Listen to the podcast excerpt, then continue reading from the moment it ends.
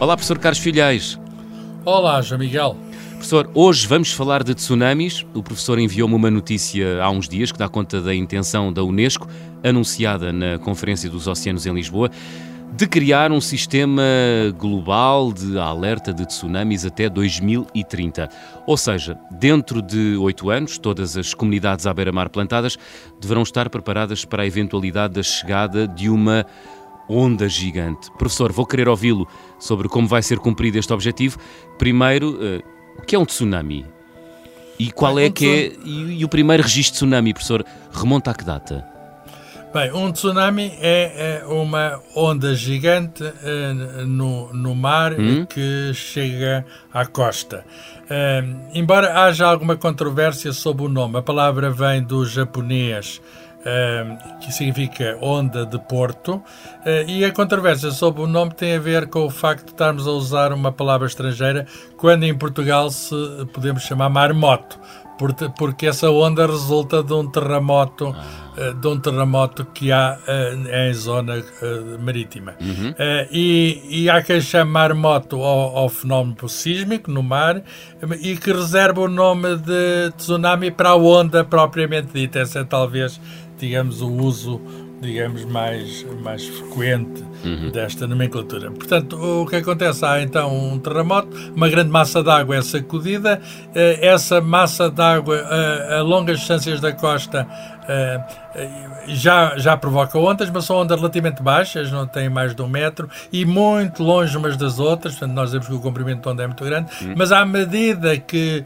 que chega à costa, falta-lhe, de algum modo, falta-lhe pé, uh, essa energia tremenda que ali está associada àquele movimento de água uh, vai fazer com que as ondas seja, pelo menos a primeira é muito maior que as outras, a onda seja muito maior e ficam também mais curtas, com o aumento do tamanho da onda mais curto. E, portanto, há vários registros na história de tsunamis, uhum. de, de, fenómenos desse género, é um conhecimento bastante antigo. Eu estive a investigar, que eu não sei estas coisas uh, todas de cor, estive a investigar porque uh, sabia que me ia fazer esta pergunta. Ah, então vá. a primeira, a primeira, a primeira registro, a primeira, a primeira registro escrito, hum. uh, digamos, de um, de um tsunami um, é de um estudador grego, Heródoto, e aconteceu no, numa cidade Potideia, no norte da Grécia, no ano 479 a.C.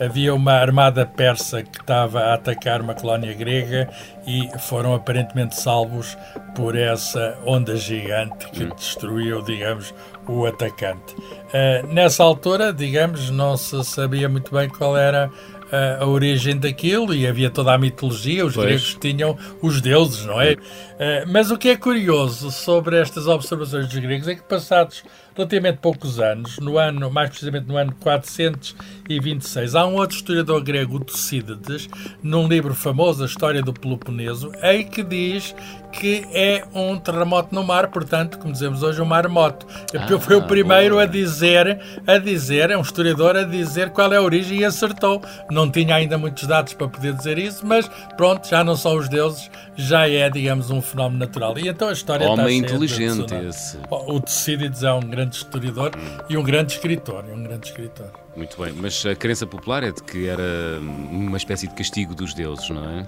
Sim, como todos os grandes, eh, nessa época, todos os grandes, enfim, todos os grandes fenómenos destruidores, era uma espécie de vingança dos deuses é. sobre os homens, seja o que for, trovoadas, uh, furacões, terremotos, que são conhecidos desde há muito. Uh, embora estes fenómenos sempre, sempre existiram e, claro. e há até registros, há até registros, olha, uma coisa muito curiosa, há registros até uh, de um, uma explosão na ilha de Santorini, ainda na Grécia, -huh. no mar Egeu, muito anterior a isso, estamos a falar de 400 e tal antes de Cristo, mas deve ter sido foi no ano 1600 antes de Cristo e embora não haja registros escritos eh, nós conseguimos datar, os arqueólogos conseguem datar, e a população de Creta deve ter sido varrida por uma, um, grande, uma, um grande tsunami provocado hum. por essa explosão uh, aí no Mediterrâneo. Hum. E, portanto, uh, há maneiras indiretas de, de verificar que sempre houve,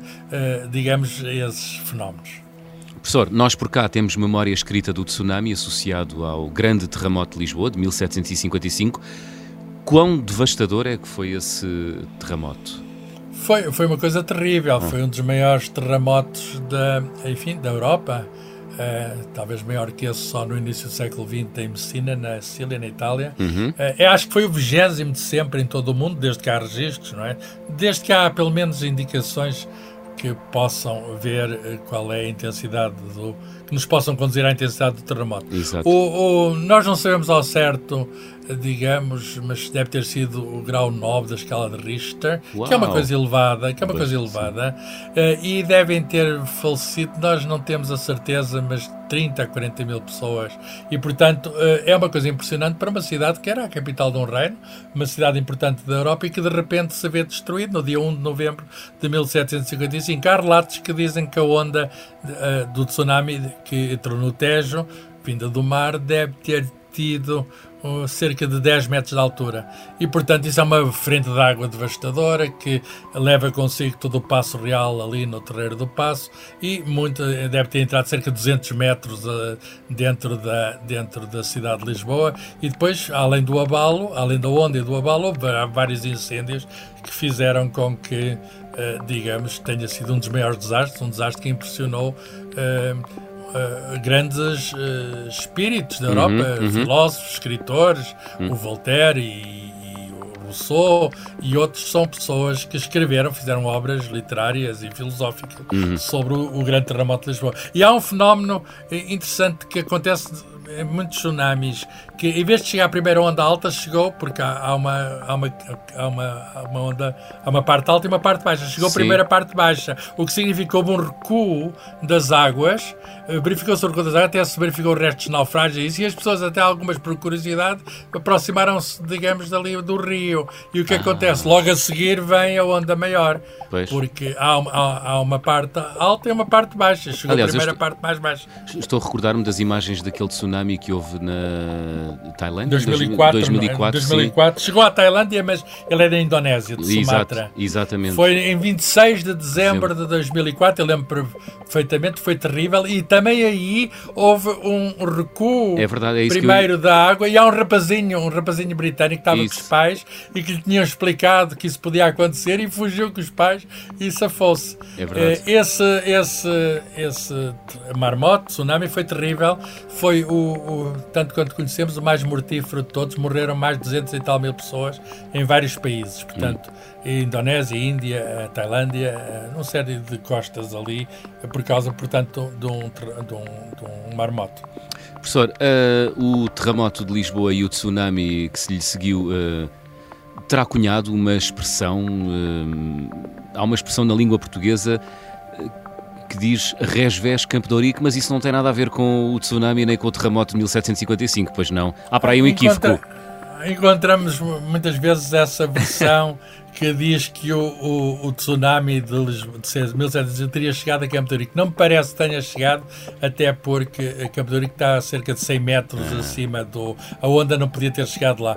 Eu acho que a expressão tem a ver com a delimitação, de, digamos, da cidade de Lisboa, numa certa época histórica uh, anterior a essa, uhum. e, uh, digamos, a, a, cidade muralhada chegava quase, é isso que significa Resves, ah. quase, a campo, quase a Campo de Ourique. E, portanto, uh, de muito provavelmente é essa a interpretação correta, embora sei que a outra circula. Muito bem. Oh, professor, satisfaça aqui a minha curiosidade. Os terremotos no mar resultam sempre em tsunamis? Não necessariamente. Com certeza a, a, a, probabilidade é grande, depende de várias coisas. Olha, depende da intensidade do, do, do sismo, depende do da localização precisa do epicentro, está mais abaixo, mais acima, uhum. da, da, geologia do sítio, uh, e portanto uh, há, há, há um conjunto de circunstâncias que fazem com que por vezes haja uh, alarmes de tsunamis, logo que é sentido um sismo e há sismógrafos que detectam isso, porque a Terra treme e, essas ondas propagam-se rapidamente a todo lado, uhum. as ondas sísmicas, e há uma rede de sismógrafos em todo o mundo que cobre isso. Logo que haja isso, o, digamos, há um alerta e muitas vezes, digamos, não há de facto há um alerta de tsunami, mas muitas vezes essa grande onda não chega, ou se chega é uma coisa relativamente reduzida. Portanto, a resposta é nem sempre, nem sempre um, um, um sismo uh, submarino corresponde hum.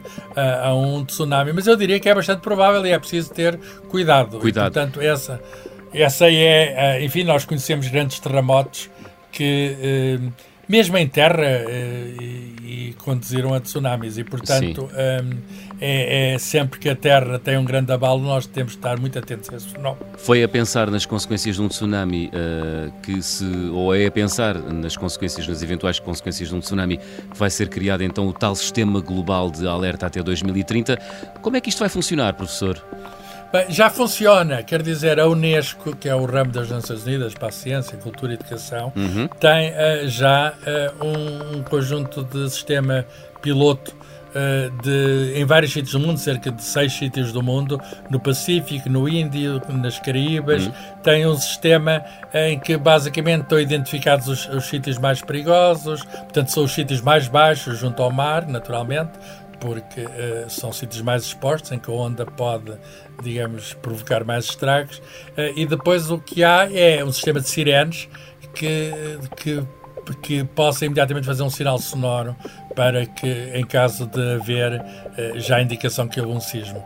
E há também pessoas encarregadas de organizar, digamos, a evacuação das pessoas e há todo um sistema de avisos que, está, que tem de estar sempre presente. E a ONU anunciou em Lisboa, a Unesco, que quer estender esse sistema progressivamente. Uh, enfim, vai ser difícil todas as costas, há claro. muitas, mas há vários outros pontos do globo. Claro que há sítios mais, mais uh, perigosos do que outros, até porque são mais comuns os sismos aí.